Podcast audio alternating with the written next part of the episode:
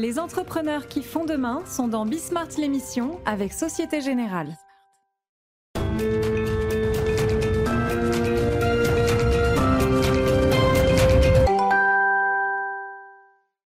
Salut à tous, c'est Bismart. Euh, on est reparti pour alors une heure de débat classique euh, aujourd'hui autour de nos questions euh, énergétiques. Pas mal de choses d'ailleurs hein, autour de l'énergie. Peut-être même qu'on va parler que de ça. Non, parce qu'il y a aussi toutes les histoires chômage, retraite, emploi, voilà. Et puis, parce que je sais que certains de mes invités, ça c'est une, pour le coup c'est un point d'interrogation, certains de mes invités maîtrisent le sujet, cette histoire de gaz contre la data qui me passionne. Vous avez peut-être suivi ça quand même. donc visiblement, les Américains et la Commission européenne sont arrivés à un nouvel accord sur bah, la possibilité pour nos data de voyager tranquillement euh, jusqu'aux États-Unis. Est-ce qu'on a échangé ça contre euh, du gaz naturel liquéfié? Et après tout, pourquoi pas? Euh, C'est parti, c'est Bismart.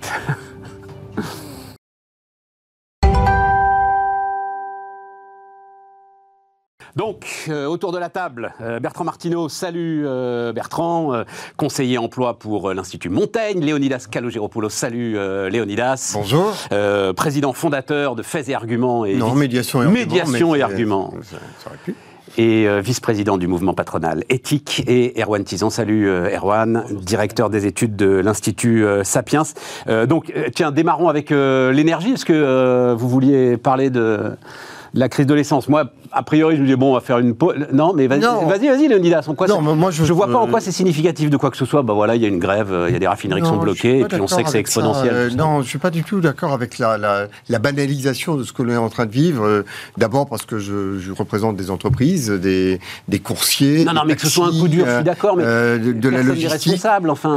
Ah, comment ça, personne n'est responsable? Non, personne n'est responsable. Non, je ne peux pas entendre ça du tout parce que entreprendre, c'est un concept de responsabilité et, et la responsabilité individuelle est à l'origine de tout ce que euh, on peut créer comme richesse et de tout ce qu'on peut détruire comme richesse. Et je ne peux pas me résoudre du tout à l'idée que dans une situation de guerre dans laquelle nous sommes, il y a une guerre. Oh, non. non. tu peux pas. Non, mais écoute, c'est invraisemblable. Pardonne-moi, je... on est en désaccord total. Total. total. Euh, c'est l'application du droit de grève. C'est un droit constitutionnel. On est dans, un, on est dans une situation de, de, de, de grève, de, guerre, qui a eu des conséquences euh, sur l'énergie, avec euh, un bouleversement de l'économie, avec une mise en tension euh, euh, pour savoir comment, dans cette économie de guerre, on va s'en sortir. Et là, il y a un, maillon de la chaîne qui dit je tiens le robinet et je mets le pays totalement dans cette crise énergétique et cette crise géostratégique européenne, je mets le pays en otage. Et ça me faisait penser, on a eu cette comparaison non, pourquoi, des, taxis de la Marne. c'est les taxis de la Marne qui disaient la presse qui a sauvé. Eh bien, je fais d'abord grève. Mais pourquoi est-ce que la direction n'a pas ouvert des discussions? Mais d'abord. Au mois de euh, juin, l'intersyndicale a commencé à revendiquer, et d'ailleurs, c'est intéressant parce qu'on le voit dans énormément d'entreprises, au mois de juin, pourquoi est-ce que la direction de Total n'a pas euh, ouvert des discussions à ce moment-là? Mais la direction de Total qui lâche, j'ai rien contre moi, hein, mais qui lâche du jour au lendemain quand même un dividende exceptionnel de 2 milliards et demi. Bon ben, t'as des gars qui euh, euh, usent de leur droit constitutionnel à faire grève face à cette direction qui veut pas discuter avec eux. Franchement, là, je vois pas où est le scandale. Eh bien, je pense que la moindre des choses eût été que, d'une manière ou d'une autre, les négociations commencent et que si elles devaient être bloquées, on trouve une manière de faire grève. On ne va pas me dire qu'il n'y a pas différentes manières, euh, une palette d'outils pour manifester son mécontentement, que ce soit des grèves de zèle, de, il y a mille manières. L'idée que l'on est dans une société que l'on peut détruire et que l'on peut avoir ce choix de dire qu'importe la société, je la casse parce que mon intérêt n'est pas entendu, ça, ça me semble être insupportable. Ça me semble d'autant plus être insupportable que le jour où la société aura vraiment euh, été euh, en ruine, ceux qui euh, souffriront le plus, ce sont ceux qui sont au bas de l'échelle la menace de chaos perpétuel me semble être une mise en défi de notre collectif. On ne peut pas avoir des entreprises qui vivent dans cet environnement-là. Léonidas, laissons s'exprimer euh, Bertrand. Bah, Je suis pas totalement en désaccord avec ce qui vient d'être dit. C'est-à-dire que simplement, moi, je ne euh, mettrais pas ça sous l'angle de l'exceptionnalité. Euh, après tout, c'est pas plus dommageable à l'économie que les grèves à répétition, parfois très très dures et très très longues de la SNCF ou de, la RATP, euh, à la fois économique ou pour la, vie quotidienne des gens. je pense que, alors évidemment, alors on est dans des, ah non, alors on est dans des circonstances particulièrement difficiles, mais dans, dans, tous les cas, il y a une absence totale de, de responsabilité euh, un individualisme absolument forcené. Mais de qui, Bertrand Enfin, bon Dieu de... Non, ce ne sont pas des autres... une loi. Non, mais les, raffineries euh, se mettent en grève dans un cadre très strict. Oui. Peut-être que le gouvernement aurait dû réquisitionner plus tôt. Euh, il l'a pas fait à deux ou trois jours. Mais bon Dieu, le, le, droit de grève, enfin, c'est important. Oui, mais il ne s'agit pas d'entreprises lambda. Non, on est d'accord. C'est pour ça qu'il y a un cadre et donc L'État a également un droit constitutionnel à utiliser la réquisition. Tout à fait. le fasse. Eh ben, qu'il le fasse. Il l'a pas fait. Il aurait même pu le faire d'ailleurs pour les, grèves de la SNCF et de la RATP peut-être. Euh, mais enfin, bon, je ne sais pas si le, degré de, drame est, aussi important que le dit Léonidas, mais sur le sur le principe, je, suis assez d'accord. C'est absolument scandaleux. Maintenant, je ne veux pas rentrer dans les, détails parce que je ne les connais pas. Et je me permettrai pas de la situation de, de Total. Ils ont des ils ont effectivement des bénéfices colossaux, mais les salaires sont, sont en ligne avec oui, les bénéfices oui, colossaux. tout à fait. Voilà, donc on peut pas, on n'est pas face à des euh, smicards versus le grand capital. On est bien d'accord. Euh, c'est d'ailleurs pour ça qu'au départ le gouvernement dit, écoutez, c'est un conflit de droit privé dans une entreprise. Oui, alors c'est euh, vrai et faux à la fois. Voilà. D'ailleurs, pardon, mais attends, attends, attends, Erwan, Erwan, Erwan. Non, mais sur les causes, j'ai pas de, tout a été dit. Moi, je vais pas me, mouiller là-dessus. Moi, ce qui m'inquiète un peu, c'est sur les conséquences. Le, alors, il envoie les files d'attente, 15% des, des, des, des dépôts de, enfin des distributeurs de, d'essence qui sont bloqués ou qui sont en situation de pénurie. Moi, il y a deux choses qui me font un peu peur là-dessus. C'est d'une part la température sociale qui, qui augmente un petit peu, et avec les réformes dont on va parler après, qui, qui nécessiteront un amortisseur social assez important, j'ai peur que le degré d'amortissement justement soit, soit un petit peu entamé. Et deuxièmement aussi le, le, la psychologie dans laquelle on est en train de tomber, dans le fait de s'habituer presque à des pénuries. Il y a, il y a d'un côté effectivement ce droit constitutionnel. Moi, je suis le premier emmerdé quand il y a la RATP. Je suis le premier à réclamer la dissolution des syndicats quand euh, mon train pour Noël ne part pas. Euh, après, quand je me retrouve à table avec la famille, ça, descend un peu en pression, mais on est tous un petit peu énervés. Dans 15 jours, les, stations essence seront de nouveau pleines, donc on n'en parlera pas. Mais moi, ce qui m'inquiète un peu, c'est la trace que ça laisse dans cette, opinion. D'une part, on va exciter une population qui déjà est très anxieuse. Je pense que si on faisait un PMI, un indice PMI des ménages, je pense qu'il serait vraiment au plus bas actuellement. Et euh, en plus de ça, on est en train effectivement de donner une sorte justement d'image. Je pense que l'image qu'on est en train de donner des, des stations essence qui sont très longues, des gens qui font trois heures à la queue, c'est en train de marquer quelque chose dans l'opinion publique et dans la société qui, à mon avis, va pas être bon si on commence à s'habituer à ça. Bon, je voudrais revenir quand même sur un point. Rapide, rapide, Léonidas, on a plein de euh, sujets. Hein. Stéphane. Euh, j'ai du respect pour le syndicalisme et j'ai du respect aussi pour une gauche du travail. Et je suis très attaché à euh, ce que Fabien Roussel a fait en remettant la valeur travail au cœur du Parti communiste, parce que je pense que ça fait partie du paysage complet de notre nation. Et ce parti, on l'appelait le parti des 50 000 fusillés, en tout cas le parti de la, de, la résistance, a euh, tous les travailleurs euh, et le syndicat qui lui est plus proche, la CGT, qui lui sont liés comme des défenseurs de la patrie. Je trouve qu'il y a, dans ce qui est en train de se passer, une perte de repères absolue. Mmh. C'est d'autant plus une perte de repères qu'ils peuvent s'offrir que nous avons, en train d'assister, et je, suis totalement d'accord avec ce que tu disais sur les salaires, à euh, une grève qui a une caractéristique très particulière, ce que ce n'est pas une grève des pauvres et j'allais dire de la misère pour défendre euh, ses droits vitaux. J'adore les mecs. C'est-à-dire que vous êtes en train de nous dire que vous définissez un niveau de richesse. C'est-à-dire que vous êtes en train de parler comme François Hollande et de, dire, à 5000 balles par mois, ils ont qu'à la fermer parce qu'ils sont riches. De te dire. C'est exactement ça que tu es en train de me dire. Je suis en train de te dire qu'ils s'offrent le luxe d'une grève. Mais pourquoi ils s'offrent encore une fois Pourquoi sont-ils plus responsables que la direction de cette situation ou que le gouvernement qui n'a pas qui a décidé de ne pas réquisitionner? Pourquoi sont-ils plus responsables? Parce que c'est facile, parce que c'est toujours sur eux heureux qu'on tape. Mais non, mais il y a, tu veux dire qu'il n'y avait pas moyen d'avoir des différentes conférences Mais j'en sais rien, mon vieux. On n'est pas, on n'est pas dans le colloque singulier de la négociation sociale au cœur de Total. C'est possible de faire pour tirer une sonnette d'alarme J'en sais rien. J'en sais rien. Simplement qu'ils ont effectivement la possibilité de s'offrir cette, cette grève à peu près de manière indéterminée, parce que leur niveau de salaire leur permet d'avoir des réserves. Et donc c'est vrai, c'est une grève qui est et c'est sûr et c'est sûr que c'est très habile, c'est très habile et ça apaise évidemment les esprits de la part de la direction de Total que de diffuser les grilles salariales des gars qui bossent dans les raffineries. C'est un geste qui est propre à apaiser l'ensemble des esprits et la situation générale dans le pays. On est d'accord, Léonidas Je pense pas que ce soit euh, au milieu de la situation dans laquelle on est que c'est du côté de la riposte qu'il faut regarder euh, d'un œil critique. Je pense que quand on prend la décision de bloquer un pays qui est dans la situation de tension dans laquelle on est sur les prix de l'énergie, dans une situation de guerre en Europe, c'est une décision qui en dit long. on n'est pas d'accord. On avance, on avance, les gars. On avance. On, pourrait, euh, on pourrait peut-être distinguer le gars, euh, le gars hyper individualiste dans son coin qui pense qu'à lui et malheureusement, bah, c'est comme ça. On pourrait le distinguer des forces politiques et syndicales qui sont dans cette affaire totalement irresponsables. Euh, parce que eux, justement, voilà, et, c'est ça le sujet. Et le fait qu'ils soient soutenus par un certain nombre de forces politiques et syndicales euh, est, très inquiétant. Ça, c'est sûr que le fait qu'ils soient euh, soutenus, le, fait que les, les donc les, les, millionnaires de Total soient soutenus par la Nupes, c'est ça, c'est sûr que j'avoue que c'est cocasse. Mais bon, voilà.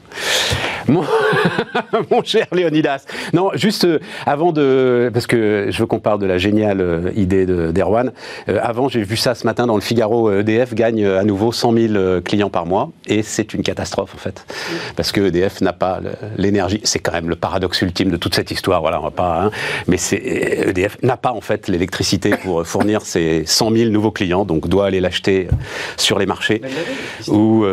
oui, enfin voilà, elle l'avait, elle l'a vendu. Enfin, on connaît tous l'histoire. Et donc, 100 euh, 000 clients par mois, ils sont obligés de les prendre, ils les prennent, mais ça leur coûte une fortune. Euh, raconte-nous ton histoire de banque centrale de l'électricité. Parce que les négociations européennes, là, on a vu, euh, n'avancent pas. assez clairement, d'ailleurs, chacun joue sa propre partition.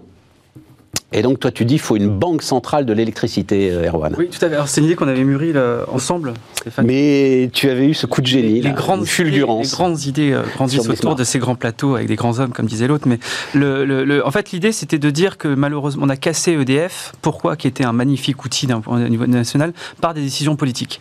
1980, euh, la, la, centrale de Plogoff qui ferme parce que Mitterrand fait un accord avec les écologistes de l'époque.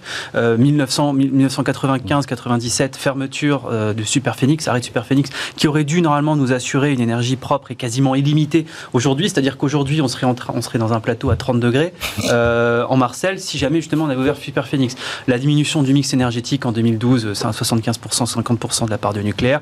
Et jusqu'à la fermeture de Fessenheim, à chaque fois, la constante, ça a été pour essayer de gratter les 2-3% euh, des verts, quelle que soit justement la, la couleur dominante, qu'elle soit rose pâle ou rouge vif, pour essayer justement de gagner les élections. On a du coup cassé ce qui faisait peut-être depuis 1974 avec le plan Vesmer l'indépendance clairement industrielle de la France. On a bâti justement notre, notre énergie là-dessus parce que du coup l'énergie était sensible aux décisions politiques. Donc moi ma proposition c'était de dire l'énergie est, aussi essentielle que l'est la monnaie.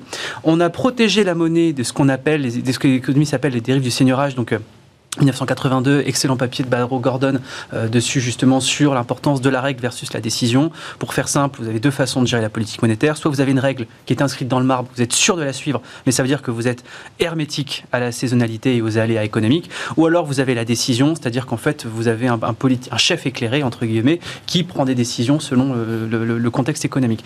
Le fait d'avoir une règle dans laquelle on ne dévie pas, c'est ça qui a fait. Que... Donc ça c'est les 2%, c'est le pacte de Maastricht et c'est la force de la BCE. Et c'est comme ça que justement l'euro est, crédible. Quelles que soient les crises, quelles que soient les décisions parfois insensées qu'elle prend, elle est crédible. Et donc je pense qu'il faudrait faire la même chose pour l'énergie, pour l'électricité, pardon, se doter d'une banque centrale. Alors pour l'instant française, parce que la France est l'acteur européen majeur en termes d'électricité, et à terme européenne, qui est de dire notre règle c'est d'avoir une énergie bas carbone, à bas prix, décarbonée, à bas prix, abondante, basée principalement sur le nucléaire, assurant notre souveraineté, la souveraineté et la distribution des. Et dans ces cas-là, on a la chance, on aurait la chance d'avoir un gouverneur de l'électricité. En plus, le titre est assez classe, euh, qui du coup serait en charge de gérer ça. Aurait des... ce sont les appétits. aurait des aurait des investissements qui seraient du coup nécessaires par rapport à. Donc ça, on mettrait une règle bien sûr. comme est financée aujourd'hui la banque centrale. Et du coup, le politique n'aurait plus sans mot à dire. On laisse, alors, on peut dire que c'est la technocratie et les ingénieurs qui gagnent, mais d'un autre côté, quand derrière vous avez la possibilité d'avoir de l'électricité quand vous appuyez sur le bouton et pas de créer des pénuries, de la sobriété et de mettre des cols roulés, d'inventer effectivement énormément de choses, de d'éteindre votre box de minuit à 5 heures du matin à distance, etc., qui est quand même le signe d'une société qui, à mon avis, se tire mondialise sur son avantage comparatif absolu ces 60 dernières années.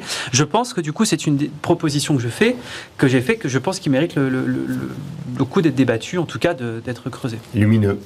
Hein, c'est génial. Hein. C'est lumineux. Avec quand même, le mot est bien choisi. comme le dit. je, me suis permis, hein, j'ai pas pu résister. Eh, eh, eh, médiation et argument quand même. C'est un métier. c'est un, métier. Mais, comme tu le dis, technocratie, c'est-à-dire tu retires non, mais euh, aux élections, on va le dire comme ça, à la force démocratique, un élément essentiel de notre vie euh, commune. Je pense que la technocratie a sauvé le portefeuille des Européens à deux reprises euh, entre 2008 et 2021. Euh. Mais nous avons, nous avons différents systèmes de contre-pouvoirs. Dans la démocratie, il y a des contre-pouvoirs, mais il y a aussi des contre-pouvoirs à la démocratie. donc on, a effectivement des autorités administratives indépendantes, on a les systèmes, le système monétaire qui est effectivement indépendant, on a le système de santé. Pour, ça ne veut pas dire que l'un fonctionne bien et que l'autre fonctionne mal. Ça veut dire que dans c'est de la même manière qu'on ne dit pas que l'exécutif a toujours raison et que le, et que le législatif a toujours tort, ou, l'inverse. Mais c'est bien dans cet équilibre de force qui se, mettent à être indépendantes les unes des autres, que progressivement quelque chose de vertueux arrive à, sortir. Je trouve cette idée absolument euh, euh, majeure. Ouais, majeure. Euh, je pense qu'il faut vraiment très rapidement la structurer. Et je vois bien un certain nombre de, responsables euh, patronaux dans le monde de, l'entreprise qui assistent au spectacle de ce qu'on a, ce a infligé à EDF, qui est euh, et, ce faisant ce qu'on a infligé à notre pays. Je pense qu'on peut euh, être nombreux à soutenir cette idée. C'est probablement le bon moment pour lui donner une concrétisation. Non, puis c'est faire, Léonidas. Euh, ça t'intéresse beaucoup, là. ouais, on est d'accord. Ça donne envie. Ouais, Absolument. Bertrand alors, euh, moi j'ai quelques. Vas-y, vas-y. Plutôt des questions. Euh, bon, sur le principe, j'ai beaucoup aimé le développement sur le, sabotage systématique et de très long terme d'EDF. Je crois que les historiens ont beaucoup de choses à, écrire sur le sujet. Et notamment sur leurs aussi. Voilà, et ce ne sera pas à la gloire de, de nos générations. Non, euh, le point c'est que euh, sur le principe, donc remettre, euh, remettre cette question énergétique à une autorité indépendante me pose absolument aucun problème pour les raisons que, tu as indiquées.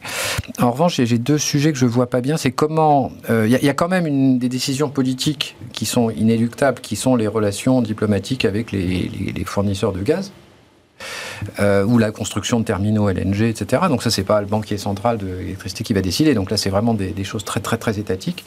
Et le deuxième, c'est euh, je ne vois pas en quoi ça permettrait de, réguler particulièrement les prix de l'énergie, éviter, éviter que les prix de l'énergie s'envolent au moment où, euh, il y a un problème d'offre, où il y a pénurie d'offres. La, crédibilité, euh, la, crédibilité là-dessus ne, ne, joue pas comme dans la politique monétaire, où le, ce qui est produit est, purement un acte de, confiance. Là, ça n'est pas sur un acte de confiance, on est quand même sur de la, la production de, matériaux fossiles pour la partie fossile. Donc je ne vois pas bien euh, euh, l'intérêt euh, sur, sur cet. Je me permets de te corriger, Bertrand, parce que c'est un truc qu'on ne dit pas assez. Hmm. C'est pas les États qui passent des contrats avec Gazprom. Hein. C'est Engie. Hein. Non, c'est d'accord. Oui, attends. Ah mais, mais, non, mais non, non, non, non, non. Ah non, non, non, non, c'est une partie du problème. Non, non, non, non, c'est une partie du problème.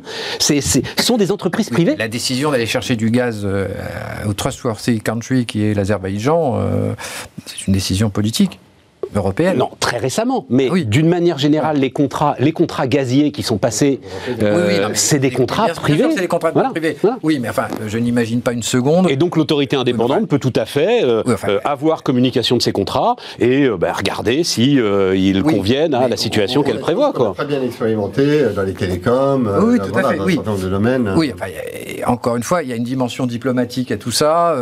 voilà, le jour où on déclare qu'un État est terroriste et qu'on n'a plus le droit de commercer avec lui, euh, eh bien, dans ce cas-là, euh, voilà, si pour des raisons politiques on refusait le gaz azéri, euh, les, les compagnies, euh, compagnies euh, de gazières euh, européennes seraient bien obligées d'arrêter de, Bien sûr. de prendre du Quand le pays est sous sanction, il est sous sanction. Voilà, voilà. C'est pour Donc, ça d'ailleurs que les voilà. Allemands sont obligés de nationaliser Uniper. Oui. Mais, mais c'est bien des contrats de droit privé Ah, non, qui sont ça, signés euh, au départ. Ce qui est Oui. une partie du problème. Non, non, mais je, je, je, je souscris. Ah deux éléments pour répondre rapidement. Le, Ouais. le- le premier, effectivement, il y a en, bah, dans l'idée qui est portée, enfin dans l'idée, commence à, à- à esquisser, c'était de dire déjà qu'il faut que cette banque centrale justement assure les capacités de production aussi locales, parce que du côté dans, dans les conditions justement liées à la règle, il y a aussi le côté la souveraineté, en tout cas européenne, qui est essentiel. D'accord. Deuxièmement, il y a aussi effectivement le, toute autorité indépendante de, de- de- se doit en tout cas d'avoir un contrôle, euh, enfin d'avoir un contrôle, se doit d'être sous le parapluie des autorités, euh, des autorités euh, connexes qui sont qui lui sont liées. Mmh. La Banque centrale européenne aujourd'hui, elle a un ancrage plus ou moins, enfin selon les interprétations des textes, par rapport à la Commission européenne et par rapport justement au Parlement européen, qui valide ou qui en tout cas susurre le nom justement du gouverneur en chef et de- du coût de son fonctionnement Mmh, mmh, mmh. qui fait qu'elle elle est, elle est hermétique aux politiques euh, en tant que personne, mais elle n'est pas hermétique à la politique et justement au Oui, contexte. Et je pense que du coup, il y a, il y a- il y a ce, il y a ce constat-là qui est, qui, est, qui est effectivement à faire, c'est essentiel. L'idée, c'est pas d'avoir un chien fou dans son Oui, coin. c'est pas d'avoir Oui, quelque chose oui. qui est hors Oui, sol. bien sûr, bien sûr. C'est d'avoir oui, quelque chose qui a sa capacité euh, d'hermétisme en revanche euh, au regard des aléas. Et c'est vrai que les aléas politiques euh, et, et- et budgétaires d'ailleurs, parce que le nombre de fois on est allé siphonner les caisses d'EDF pour euh, boucler les, les budgets, euh, c'est aussi euh, un des éléments euh, Oui. pour lesquels une telle structure pourrait être protectrice. S'il faut n'est pas qu'elles sont demandé un dividende, Dividende. euh, Ce qui me permet d'ailleurs. qui puisse, c'est pas pareil. Ce c'est- qui me, plus joli ma- parce que- ce qui me permet de dire un mot sur. euh, alors, fr- franchement, j'ai consulté des spécialistes, euh, etc. L'histoire, donc, il y a euh, plusieurs dizaines de milliards qui sont prévus dans le budget, euh, donc sur. Alors, on n'appelle pas ça des super profits, mais des énergéticiens, donc tout ce qui serait vendu au-dessus de 180 euros le, le mégawattheure. Bon. À partir du moment où tu sais que ce que tu produis va être capé à 180 euros le mégawattheure, pourquoi diable le vendrais-tu plus cher? Et donc je me demande bien, c'est on est dans la courbe de l'affaire, alors vraiment dans le- le- le- le- l'exemple même de la courbe de l'affaire. Et donc je me demande bien, je le dis comme ça, hein, je vous demande un, mais où l'État ira chercher euh, euh, ces dizaines de milliards? On me dit oui, mais ça ne concerne pas le gaz. On est d'accord. Là, juste petite incise, les prix spot, hein, ce qui euh, apparaît à la télé des fois, 1000 euros le mégawattheure. Mais c'est marginal sur le marché. Tout est en contrat de long terme, en PPA, etc. Et tous seront évidemment capés à 180 euros le mégawattheure. Enfin, ça me paraît euh, assez évident. Oui, mais est-ce que c'est Donc pas voilà. l'objectif? Oui, mais c'est parfait.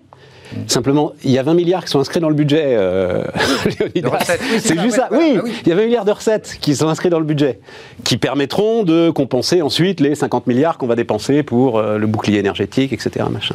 Oui, mais pardon, parce que c'est c'est à double entrée. Euh, Est-ce que euh, le, le- le fait d'avoir capé à 180 ne va pas atténuer la crise et atténuant la crise, on aura moins besoin du bouclier qu'on a financé avec les 20 milliards prévisionnels. Donc, C'est vrai. je, Mais enfin, 180, t'es quand même 10 fois au-dessus de, on va dire, du prix de marché. Euh, t'es quand même 5 à 6 fois au-dessus de ce que paye l'industrie américaine, par exemple, par rapport à l'industrie européenne. Voilà.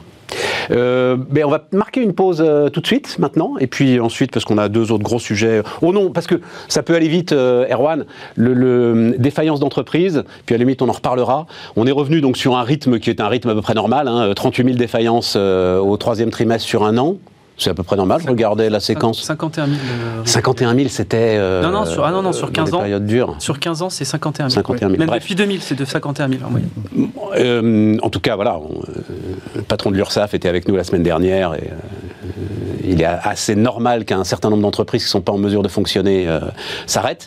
Vous aviez fait un calcul sur euh, euh, la- le nombre de salariés que ça pourrait d'une certaine manière libérer C'est ça. Il y a, en fait, il y, a, qua- il, y a, il y a eu moins 40 et moins 30% successivement de, dé- de taux de défaillance en 2021 et 2022 par rapport justement à l'année de référence, dernière année de référence 2019. Et en fait, il y a, en gros, il y a 41 000 entreprises qui existent et qui ne devraient pas exister. Voilà. Qui auraient dû être au tapis parce que leur modèle n'est pas bon, etc.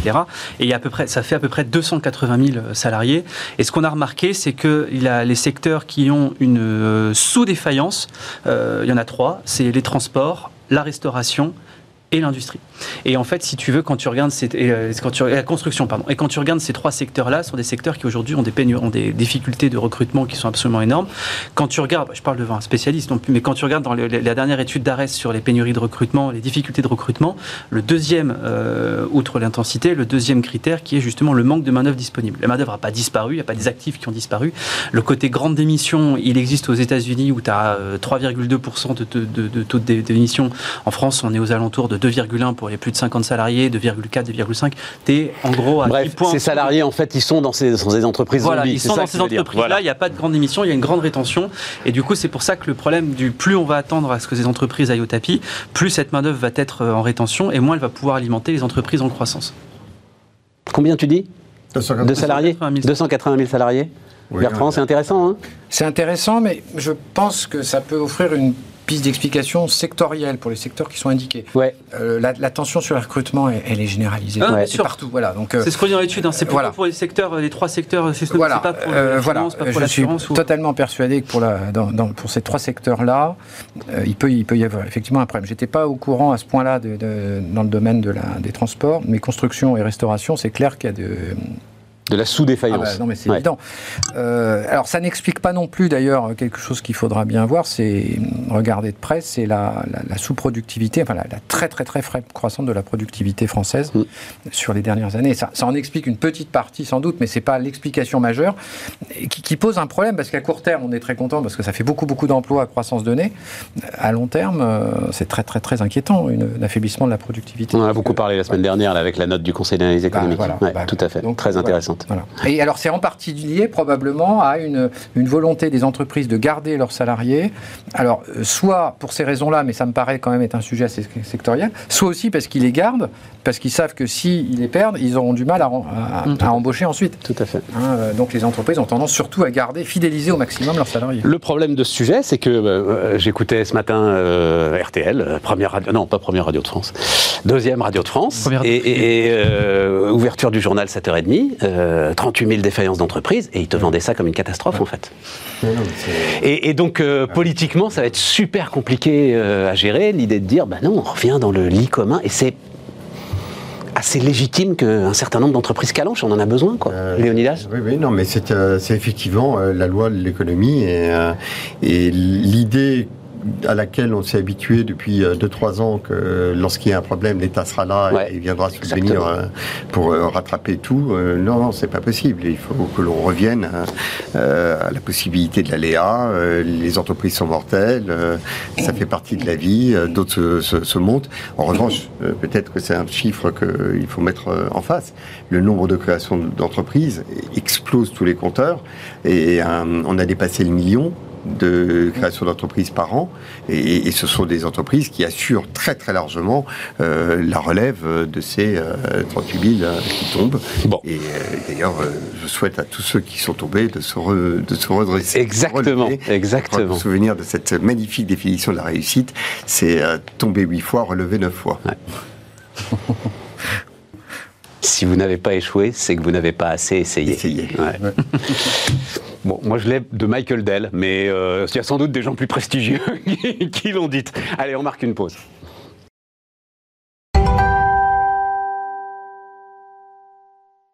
On repart. Euh, donc, euh, bah, Léonidas, tu travailles avec pas mal euh, d'entreprises. Enfin, tu es d'ailleurs. Délégué général de l'Open Internet Project. Bah voilà. Qui est, rassemble beaucoup d'entreprises, une vingtaine d'entreprises de la tech française qui, pour, et européenne, pardon, qui pour une grande part d'entre elles sont confrontées à des abus de position dominante de GAFA, au premier titre desquels Google et euh, nous sommes partie prenante dans un certain nombre d'actions qui ont valu à Google quelques milliards euh, d'amendes. Je vais euh, résumer rapidement les épisodes précédents parce que sinon on va pas s'en sortir. rendre hommage à un activiste, il est allemand ou autrichien, Monsieur Schrems Il est autrichien, je crois. Hein enfin bref, activiste allemand ou autrichien, je vous dirai ça demain, qui est, enfin, fait se lever la Commission européenne, en gros en disant l'ensemble de vos dispositifs, Safe Harbor, etc. et tout, c'est du vent. Les données privées privés des citoyens européens vont bel et bien aux États-Unis, où ils servent à remplir les poches des GAFA. la commission contrainte et forcée est obligée de bloquer ce transfert de données. Vous vous souvenez de l'épisode où Facebook dit si c'est ça, on va arrêter l'Europe. Ils n'ont pas arrêté l'Europe. Problème sur un outil dont se servaient énormément d'entreprises, Google Analytics. Là aussi, tout repart aux États-Unis avant de revenir en Europe pour que euh, traiter, pour que les entreprises européennes qui utilisent Google Analytics puissent euh, s'en servir. Donc on est dans cet entre-deux. Et là, euh, la semaine dernière, visiblement un accord entre la Commission européenne et les États-Unis. Joe Biden donc signe un décret. Les données européennes pourront partir librement aux États-Unis où elles seront sous la surveillance, tiens, d'une agence indépendante. Comme quoi, faut faire gaffe. L'agence indépendante des données qui sera souveraine vis-à-vis de la CIA, vis-à-vis de voilà Bertrand, tu qui sera souveraine dans le cadre de la sécurité nationale des États-Unis d'Amérique quand même, mais qui sera souveraine pour savoir si ces données sont utilisées à bon escient ou pas. Est-ce qu'on a vendu et donc on lit à droite à gauche euh, cette phrase qui m'intéresse beaucoup Est-ce qu'on a vendu euh, nos datas pour du gaz naturel liquéfié qui, euh, soit dit en passant, va nous permettre de passer l'hiver Léonidas? Moi, je suis très inquiet de, ce type d'accord qui sort dans la presse une fois qu'il a été négocié. Bon, on voit le résultat après coup. La grande difficulté, elle est dans notre capacité à faire tout seul. Euh, la raison pour laquelle il y a des débats euh, qui ne sont pas tranchés euh, entre les acteurs français et européens sur Google Analytics, c'est que c'est un outil qui est très difficile à, dont il est très difficile de se passer. Euh, donc, euh, les acteurs concernés adoreraient dire passons-nous Google Analytics, faisons avec d'autres outils et utilisons ceux que nous avons sur le marché euh, européen. Et quand il n'y en a pas, ben, on, on va faire avec Google Analytics. Et si on le coupe au nom de la souveraineté, quand on n'a pas d'alternative, on ne peut pas couper. Donc, euh, la on désarme les entreprises. La vraie bataille, elle est dans le fait de la capacité de s'armer, de devenir euh, souverain, de mettre nos industries euh, en capacité d'avoir les financements nécessaires pour se développer d'arrêter d'avoir un tropisme de géant du numérique, parce qu'on a quelques boîtes qui sont des pépites extraordinaires, à 3-4 ensemble, elles font exactement la même chose que Google, Amazon ou Microsoft, sauf qu'au lieu d'avoir un seul devant soi, on en a 3-4, et que euh, l'État et les grands groupes ne pas avoir 3-4 entreprises devant elles, elles veulent avoir un seul interlocuteur. Donc nous aussi, on a des progrès à faire, mais faisons ces progrès pour que on ne soit pas uniquement à courir après de la régulation dans laquelle on est euh, soumis à des intérêts qui nous échappent totalement. Donc ce n'était pas une bonne nouvelle. Euh, mais elle nous met au défi de faire mieux pour que nous puissions sereinement dire on coupe Google Analytics et c'est pas un problème parce que euh, on a ce qu'il nous faut chez nous.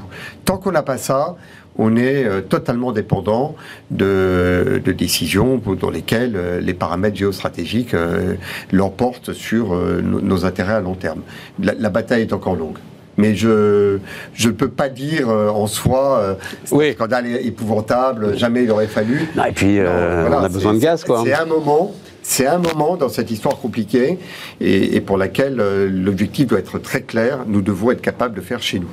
Et, pardon d'ailleurs de dire à ce point, parce que je crois que c'est essentiel, dès que nous sommes capables d'avoir un outil totalement souverain euh, par rapport à, nos principes européens, c'est-à-dire le respect dans l'architecture même du RGPD, ça devient des produits qui sont vendables à l'extérieur. La, marque souveraineté n'est pas uniquement une souveraineté européenne. La souveraineté, c'est le fait que les données euh, sont entre les mains souveraines de celui qui les a produites. Et ça intéresse euh, des acteurs en Asie, des acteurs en Australie, des acteurs en Amérique du Sud.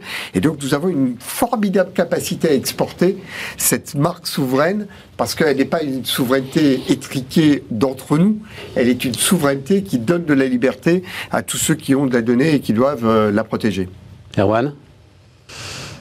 Bah, L'exposé de, ouais, clair. c'est clair. Ouais, ouais, J'ai pas de, de catéchisme là-dessus parce qu'il y a malheureusement certaines nécessités fait loi. Effectivement, bon, pour cet épisode, juste pour, pour, cet, pour, pour cet hiver, mais euh, je suis d'accord sur la vision de long terme. On a, mais malheureusement, on en est très loin aujourd'hui. Je suis pas certain qu'on en soit si loin. En tous les cas, euh, il faut l'atteindre. On n'y est pas encore. Je pense que c'est apporté euh, de. D'abord, le chemin que l'on a euh, parcouru est, est colossal, ne serait-ce qu'en 5 ans. Mhm. Euh, je vois bien d'ailleurs la différence radicale d'approche de la souveraineté qu'il y a euh, au secrétariat d'État au numérique aujourd'hui avec son nouveau secrétaire d'État Jean-Noël et, et- et- et chapeauté par Bruno Le Maire. Il ne voit plus du tout aujourd'hui la souveraineté comme étant le fait de prendre du Microsoft ou du Google en mettant du bleu blanc rouge dessus. La souveraineté, c'est une vision industrielle pour laquelle on doit être capable d'être autosuffisant. Et cette approche-là, aujourd'hui, elle existe. C'est pas la même que celle qui existait euh, de- de- depuis cinq ans. Non, je pense que le chemin euh, n'est pas très éloigné. T'es Voilà. le seul à connaître le secrétaire d'État à l'économie numérique. C'est un homme euh, Bravo. estimable qui vient d'être réélu euh, j'en doute pas. circonscription euh, J'en doute depuis pas. euh, lundi matin. C'était euh, il y a deux doute pas, j'en doute pas. Bertrand, un mot là-dessus? Non, je n'ai rien à rajouter. Je crois que les- Léonidas a très bien posé les, les enjeux du, du sujet, effectivement. Alors allons-y avec euh, chômage, retraite, réforme, hein, l'autre euh, gros morceau du moment. Assurance chômage, tu nous avais bien expliqué, euh, Bertrand, que donc là, en fait, on a voté le principe de la réforme. Bah c'est oui. ça Oui, c'est ça. Pas le mécanisme, en fait. Eh oui. Non. Et on a voté aussi une deuxième chose, c'est euh, le fait que l'État puisse, euh, un an de plus, euh, tout faire par décret, sans passer par la, la négociation. Donc en fait, la, la négociation de l'assurance chômage est morte, définitivement. Parce que euh, c'est le mécanisme donc d'indexation euh, en fonction de Oui. la conjoncture, en fait, il va être décidé par, Par décret. par décret. Bien sûr, oui. Sur un coin de table, euh, oui, bien sûr, oui. Oui. C'est fabuleux. Bah, écoute, bon, voilà, donc ça, donc, euh, ça s'est fait. Non mais alors, Euh, non mais ça, ça paraît, ça paraît terrible. Enfin, ça paraît très bizarre, mais enfin, ça fait quand même belle lurette que, que c'est l'État qui décide de l'assurance chômage quand même. C'est pas nouveau. Ouais. Voilà. Mais Oui, oui, je me souviens. Parce qu'il y a un certain nombre de paramètres à prendre en compte et que ces paramètres, c'est pas tout à fait évident de les suivre par la voie législative. Donc c'est pour ça qu'il y a un mandat du législateur donné euh, aux réglementaires pour euh, euh, prendre des décisions euh, paramétrées sur les circonstances euh, au moment où on les prend. Oui, enfin, c'est c'est ça, mais la, la loi, la loi ne définit même pas les, les paramètres qu'il faut prendre en compte. Enfin, si, alors elle parle peut-être du chômage, du taux de chômage, je suis même pas sûr. Mais enfin, ça reste, ça reste assez, Ça reste très flou, très très, très, vague, général. Oui, oui, bien sûr. Oui, oui, oui. Oui, Cette alors, idée de Avec, pilotage. avec, euh, enfin, avec euh, le, le problème rétrospectif que, dubitatif. que, que je montrais, euh, que j'ai expliqué. Euh, le dernier taux de chômage qu'on connaît, enfin les, les derniers taux de chômage qu'on connaît, c'est le troisième trimestre. Ben non, on l'a pas encore. On n'a même pas le troisième trimestre euh, 2022. Donc, si pour l'année 2023 extraordinairement incertaine, on prend des décisions basées sur un taux de chômage euh, totalement obsolète, et qu'on prend parce que c'est le dernier qu'on connaît, euh, ça peut causer des catastrophes. Et euh, imaginons qu'on rentre en récession, c'est peut-être pas le moment de, de durcir l'assurance chômage. non, oui, d- c'est-à-dire dans le principe. Bah oui. dis bien sûr, et en fait. euh, Surtout en ce moment. Enfin, c'est, un très peu très compliqué. à- Parce que c'est ça, en fait, tu te dis, ah, bon, bah 7,3, euh, tu auras une, Bon, on a envie doute de. une autorité indépendante Ah bah du taux oui. chômage. Ah bah oui. Voilà, euh, 7,3, bon, bah, il n'y a pas de problème, on peut Voilà. commencer Ah bah, à, à serrer oui. les. À Bah Bah Or, la récession est devant nous. Quoi. Ah oui.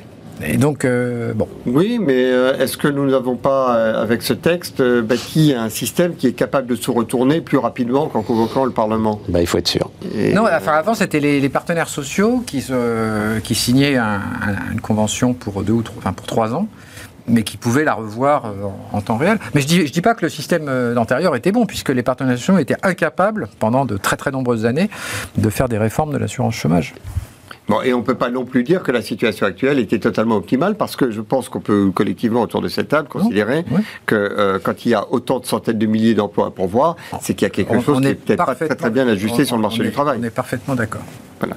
Donc personnellement, je suis Mais- plutôt favorable à... Mais est-ce que c'est en réduisant les cotisations que tu vas l'ajuster C'est ça le Non, sujet? mais je pense que nous sommes euh, tous euh, en mesure de, de- de- de témoigner de, de- de- de personnes qui se retrouvent Oui. au chômage et qui se disent bon, je vais, je vais reprendre mes recherches dans 3-4 mois. Et, et en soi, c'est euh, voilà, il y a, il y a, je pense, une, euh, une forme de, de mise sous tension d'un marché, quel que soit le marché, euh, qui, qui n'est pas euh, une absurdité. Là où je suis totalement d'accord, c'est quand euh, on, on est sous tension, que l'on cherche et qu'on trouve pas, c'est pas à ce moment-là qu'il faut durcir les règles. Mais euh, euh, je, je crois qu'on est dans un entre-deux. D'ailleurs, c'est probablement un sujet que l'on abordera également sur l'emploi des seniors, Ouais. euh, parce qu'il y a aussi un autre paramètre. Ça commence aujourd'hui, je crois, hein, C'est que lorsque l'on a euh, un chef d'entreprise qui peut mettre euh, au chômage euh, un senior en lui disant mais vous en avez pour trois ans devant vous de chômage, Ouais. donc euh, vous n'êtes pas dans la difficulté. Cette idée que l'on met quelqu'un au chômage et que comme il a trois ans devant lui, Ouais. euh, c'est pas bien grave, euh, c'est une incitation à, à- à faire du délestage de seniors. C'est, euh, je pense, Non, non, et puis ça peut être, euh, Léonidas, ça peut être aussi le seigneur lui-même qui, grâce à la rupture conventionnelle, va voir son patron en disant écoutez, là, euh, j'ai trois mais ans des deux devant moi, côtés. on se met d'accord. Non, mais des deux côtés. Ah, mais bien sûr. Et, et des deux côtés, c'est pas ça. Des deux côtés, c'est D'accord. pas ça. D'accord. Euh, oui, parce que, alors, euh, euh, je trouve quand même brillant. Pour le coup, voilà, deuxième fois. Non, le- le- la façon dont le gouvernement mène, enfin en tout cas, donc ça va être trois cycles de consultation. Donc là, hier, et on va en reparler, a commencé emploi des seniors et prévention de l'usure professionnelle. Voilà. Puis nous aurons ensuite justice sociale et équité. Ça, je trouve ça très malin. Pourquoi? Parce que tu mets en même temps le minimum vieillesse et la fonction publique. Ben oui. C'est malin. Enfin, je sais pas ce que c'est, c'est malin. Et puis ensuite, le gros morceau avec l'équilibre financier et donc euh, Hum. euh, l'âge légal ou, euh, ou la durée de cotisation. Non, qui mais est, euh, la, la nouvelle. euh, que là le- encore, Le nouveau il- sexe des anges. Il n'est pas absurde que l'on mette euh, cette fois-ci le débat sous tension. Le débat est capé dans le temps. Euh, on sait que le Et calendrier. c'est du one-to-one, il n'y a, pas de dé- il y a pas de grande euh, réunion. hein. C'est one-to-one entre Dussopt et euh, Voilà. les organisations syndicales. Il a commencé d'ailleurs. Mm. euh, et le mouvement éthique a été, a été reçu. sa présidente a rencontré le ministre pour un certain nombre de sujets, notamment un certain nombre de sujets qui ont été retenus dans la réforme. Et je pense en particulier à cette possibilité qu'il y avait de ne pas se présenter trois fois de suite chez son employeur et au bout d'un certain nombre de lettres recommandées, on se retrouve au chômage. Ah, l'histoire de l'abandon de poste, là? Oui, Ah oui. absolument. C'est un sujet Ça qui m'a été... beaucoup intéressé. C'est pas le sujet peut-être marginal, pas marginal, etc. et tout, mais j'ai lu des papiers là-dessus passionnants sur le, désarroi que j'imaginais pas. Oui, mais Euh, dans des TPE, des Oui. PME, tout à coup le gars est plus là. Le gars est plus là. L'erreur, alors je tiens à le dire, euh, parce que j'ai surtout ne le considérez pas comme démissionnaire. Si vous le considérez comme démissionnaire, alors vous serez rattrapé au prud'homme Voilà. parce qu'une démission doit être claire et sans ambiguïté. Et voilà. Donc surtout, ne le- vous pouvez suspendre son salaire, j'ai appris ça, Oui. vous pouvez Ah oui. suspendre son salaire, mais surtout pas le considérer comme démissionnaire. En l'occurrence, voilà un sujet qui a été euh, abordé euh, par, Ouais. par, par le mouvement patronal éthique et dont, dont- dont le, le ministre s'est s'est saisi et qu'il l'a réglé dans, dans- dans- dans ce texte. Euh, je trouve que c'est une méthode qui est plus intéressante que des grands messes spectaculaires. On en a eu euh, quasiment un quinquennat entier euh, de spectacles. euh, voilà, et, et on a vu le résultat. Euh, donc peut-être que l'on va arriver non pas à une réforme qui, qui se fera dans le consensus irénique, mais, mais en tous les cas, peut-être que euh, en donnant moins le spectacle du débat, on donnera peut-être moins le spectacle du conflit. Mais je crois que le consensus irénique, Oui, on, on sait de quoi on parle. ça va être compliqué. Euh, Bertrand, je ne sais plus si je t'avais posé la question, tu as une religion sur euh, âge légal ou durée de cotisation, puisque c'est le, le grand, ça va être le grand débat euh, final Si on finalement. veut, euh, si on veut rapporter euh, le- plus d'argent possible et rapidement, euh, c'est la- c'est l'âge légal. Euh, tout simplement parce que euh, si on recule, la- ce qui est déjà prévu d'ailleurs dans la loi Touraine, hein, si, on, si on recule au-delà de 43 ans, puisqu'on va vers 43 ans de cotisation pour avoir la retraite à taux plein, si on la recule, il va y avoir des gens qui vont partir avant d'avoir le, d'avoir le taux plein, tout simplement. Donc les- l'effet sera moins, soit moins important que si il est interdit de partir, de liquider sa pension avant. euh, Oui, mais ceux qui partent avant d'avoir le taux plein, Hum. Par définition, n'auront pas le taux plein. Bah oui, mais Donc ils ils font un 5%. choix, ils Oui, arbitrent. il leur manque quelques trimestres seulement, donc ils auront 5% ou 6% de moins. Et puis c'est des gens qui travailleront pas. Puisque le problème derrière tout ça, c'est d'augmenter le, le taux d'activité dans des seniors. C'est la mère de toutes les batailles. Le ça. sujet, il n'est pas que financier. Alors d'abord, C'est pas seulement les cotisations retraite, c'est aussi toutes les cotisations sociales et la richesse produite bah oui. Par tout le travail. simplement. Bah oui. Dans un, dans un, un contexte démographique qui n'est pas hyper favorable, on- où on cherche des sources de croissance, bah, les sources de croissance, il y en a que deux. Il y a la croissance de la population active et la productivité. Mm. Voilà. Donc euh, il faut faire quelque chose sur les deux tableaux. Voilà. Erwan, Donc le d'accord sujet, il est là. avec- Attends. Le sujet, il est là. Euh, D'accord avec euh, Parce que euh, je lisais là, euh, chez LR, il commençait à y avoir un petit peu de tension autour de ce sujet.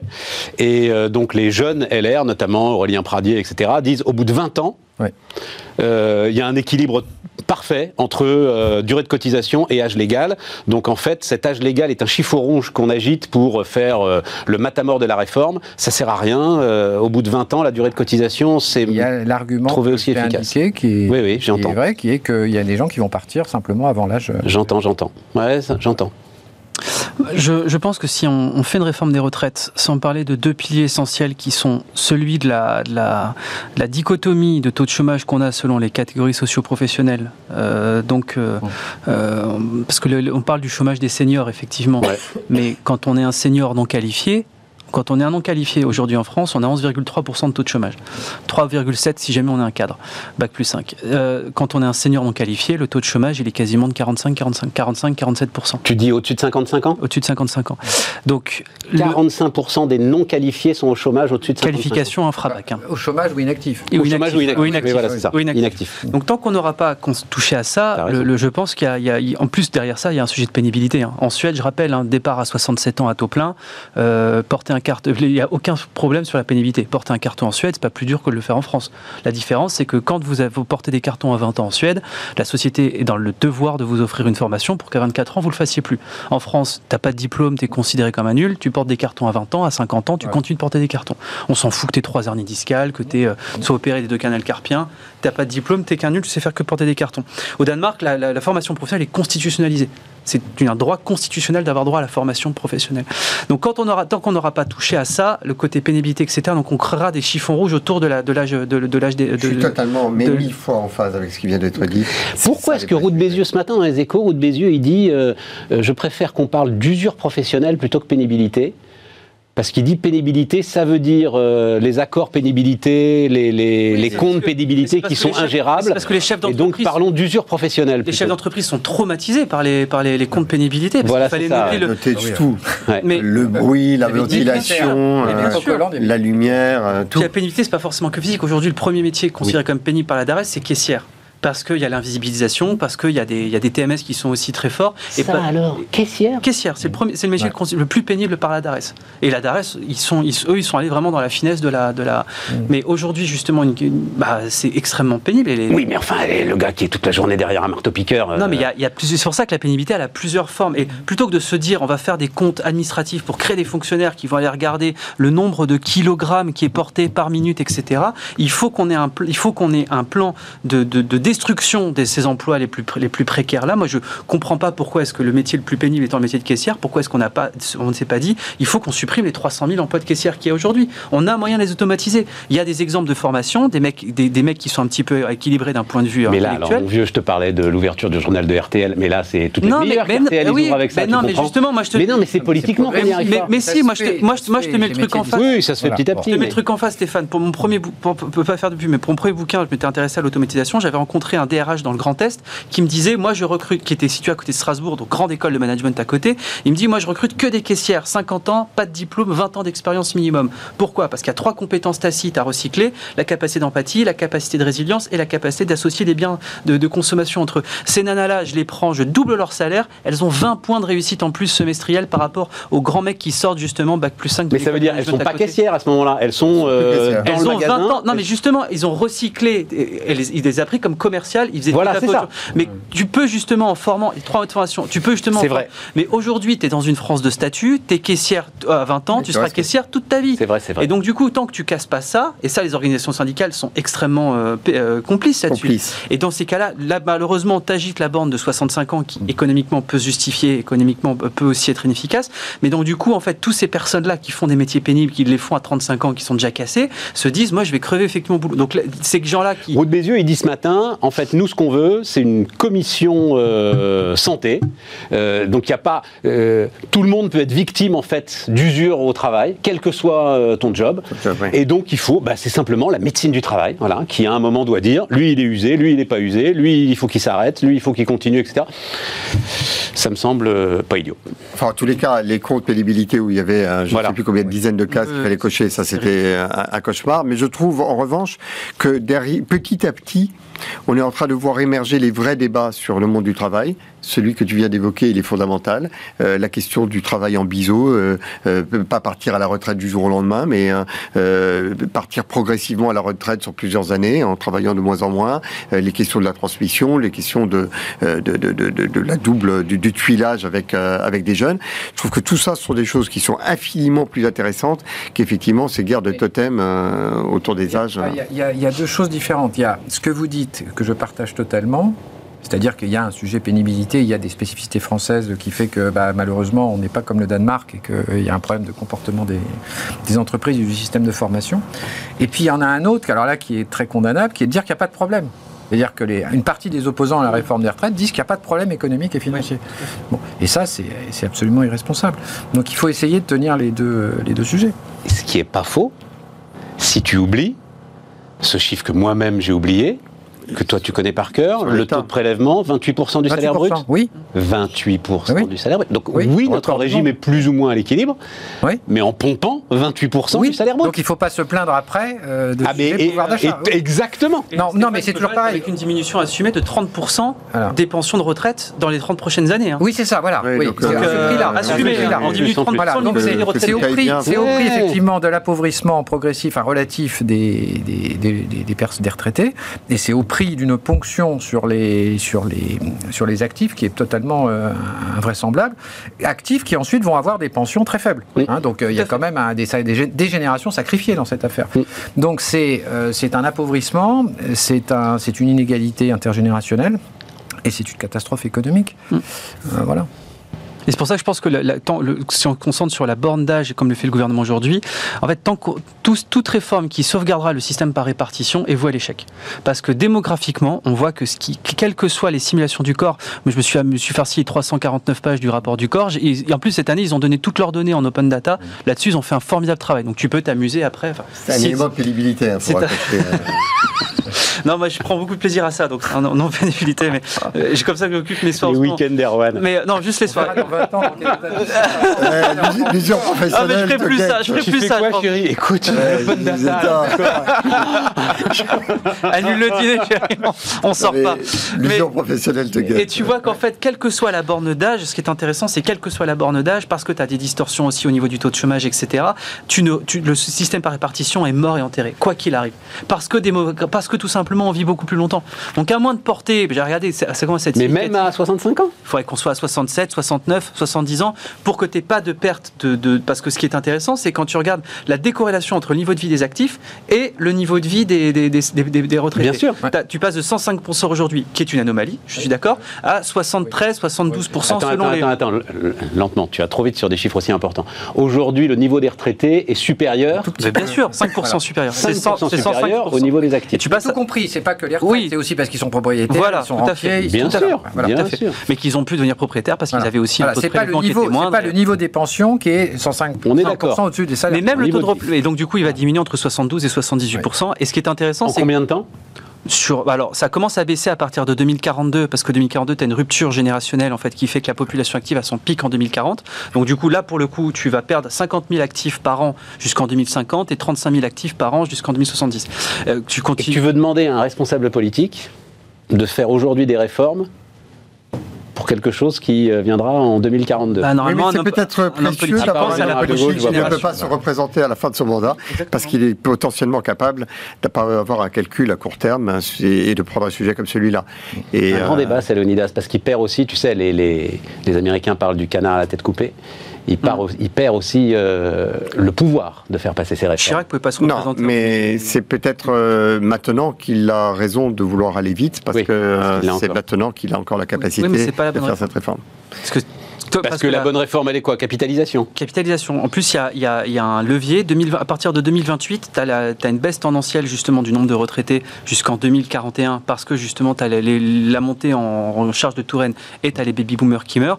Et en fait, nous, on a estimé que c'était entre 0,8 et 1,1 point de PIB en surplus par année que tu pouvais dégager grâce à ça. Alors, tout paramètre inchangé, taux de cotisation, taux de PIB, taux de pension, etc. Si jamais tu le mets chaque année, c'est quasiment 20 milliards d'euros dans un fonds. Au bout de 15 ans, bah, as, euh, au bout de 15 ans, avec un taux à 4% de rentabilité en capitalisation, ça permet de reverser à partir de 2042 où ça te baisse, ça permet de reverser entre 900 et 1500 euros par an par retraité. Tu touches à rien d'autre. Et en plus, tu offres une retraite par capitalisation aussi bien aux ouvriers mais tu, et pas aux... pas loin entre 900 et 1500 euros par C'est-à-dire ton fonds de capitalisation, tu commences maintenant. Oui, mais Stéphane, Stéphane, je répète ce que je t'ai dit. C'est des, des, centaines de milliards qu'il faut accumuler. Juste avec le surplus, bah, tu arrives, à, arrives à 500 milliards d'ici 15 à 18 ans, de les projections qu'on a fait. Et non, mais juste avec 4% de rentabilité par an, le seul fonds aujourd'hui qu'on a qui est géré par l'État en capitalisation, c'est Préfonds, la RAF. Il a, il a affiché, il a affiché 9% de performance en 2020. L'autre euh, caisse par capitalisation, qui est celle des retraites des, pharmaciens, elle affichait 10% en 2020. Et les pharmaciens, ils ont réussi à partir à la retraite deux ans plus tôt grâce à ce fonds-là avec une pension qui augmente. Donc, et là, je te dis ça à paramètre inchangé aujourd'hui. Après, tu peux faire le choix politique de dire deux, de répartition de la capitalisation. Donc, tant qu'on n'ouvre pas ce débat-là, à mon avis, le, toutes les autres réformes, c'est de la littérature et de la poésie. Mais vous croyez pas quand même, euh, enfin, l'histoire des seniors, c'est une révolution culturelle totale. Moi, j'ai l'impression qu'on le prend un peu à la légère, même, même quand comme tu en parles, quand tu en parles, euh, Erwan Serre, même avec de la formation, etc. Et tout, mais cette idée, parce que euh, il faudrait accepter des carrières descendantes. oui, c'est ce qu'on disait en bisou. Oui, mais personne. Enfin, je, suis le premier concerné. À un moment, en fait, une espèce. Tu es dans une carrière ascendante et à un moment, tu arrives. C'est pas forcément d'ailleurs ton niveau d'incompétence, hein, euh, mais c'est simplement à un moment, ben voilà, tu peux pas monter plus haut, tu peux pas. Et donc, personne à ce moment-là n'accepte de redescendre. Tu comprends? Même en termes de management, je ne sais pas comment euh, tu peux gérer une redescente. Il y a d'autres pays qui arrivent très bien. Je pense que nous avons effectivement un problème culturel vis-à-vis des seniors et que le rôle peut évoluer, que on peut avoir un rôle de conseil, on peut avoir un rôle euh, pour pour étendre l'entreprise euh, dans d'autres régions. Enfin, véritablement, je, je, crois pas en tous les cas que ce soit dans une guerre de tranchées avec un stylo de législateur qu'on règle des sujets comme cela. Je pense qu'il est temps que, ce débat, qu'il y ait de l'innovation, qu'il y ait des entreprises qui euh, euh, prennent en main euh, l'accompagnement de seniors. mais les chefs d'entreprise aussi ont une grande responsabilité dans le fait qu'il y ait si, un taux si faible d'emploi des seniors. de ce point de vue-là. Surtout les 60-64 ans, hein, d'ailleurs. Hein. Nous allons avoir au SADETIC une, une position collective sur le fait que nous allons identifier quelles sont les entreprises qui peuvent euh, garder euh, en leur sein plus longtemps que ce qui était prévu des seniors, parce qu'on pense que c'est de la responsabilité individuelle. Bertrand Oui, enfin, comment dire, je suis d'accord avec tout ça, mais Vite, ce, qui détermine, ce, qui détermine, ce qui ce qui est un senior, c'est le système de retraite. Donc on ne peut pas dire que le système de retraite, il doit être réformé au bout d'un processus. Il est lui-même un élément fondamental. Si la retraite est à 55 ans, je suis désolé, on est senior à 40. Bon, quand la retraite était à 60, bah, on était, euh, les entreprises vous regardaient bizarrement euh, dès 45 ans. Donc à 65 ans, on est senior à 45 ans, on le forme. Ah bah bien sûr. Bien sûr, parce que c'est très gentil, toutes ces, affaires, il faut constitutionnel, le droit à la formation, etc. La vérité, c'est que si on peut partir à 60 ans, aucune entreprise et aucun, aucun individu ne voudra être formé à, partir de 55 ans. On est bien d'accord. Voilà, alors que si la retraite est à 65 ans et qu'on est euh, coincé sur le fait qu'on ne peut pas partir avant, bah 55 ans, et l'employeur et le salarié sont bien obligés de se projeter dans l'avenir. D'où encore l'importance de l'âge légal. Mais évidemment, par rapport à la durée de cotisation. Ça permet de ancrer le. Mais il faut aussi une durée de cotisation. Mais oui, je comprends. Ça, permet de bouger le curseur. Mais bien sûr, mais bien sûr. Ancrer les anticipations. Hein, mais oui, pour euh, venir. Voilà. Formule magique. Et je dis pas. et voilà, et c'est brutal, c'est bête, c'est pas très raffiné. Je suis d'accord sur ce qui a été dit sur la capitalisation. Euh, euh, c'est voilà, mais et bon, dans l'urgence où on est, c'est peut-être la moins mauvaise réforme possible. Merci à tous. Merci beaucoup et merci de nous avoir suivis. Et ben, on se retrouve demain pour d'autres débats.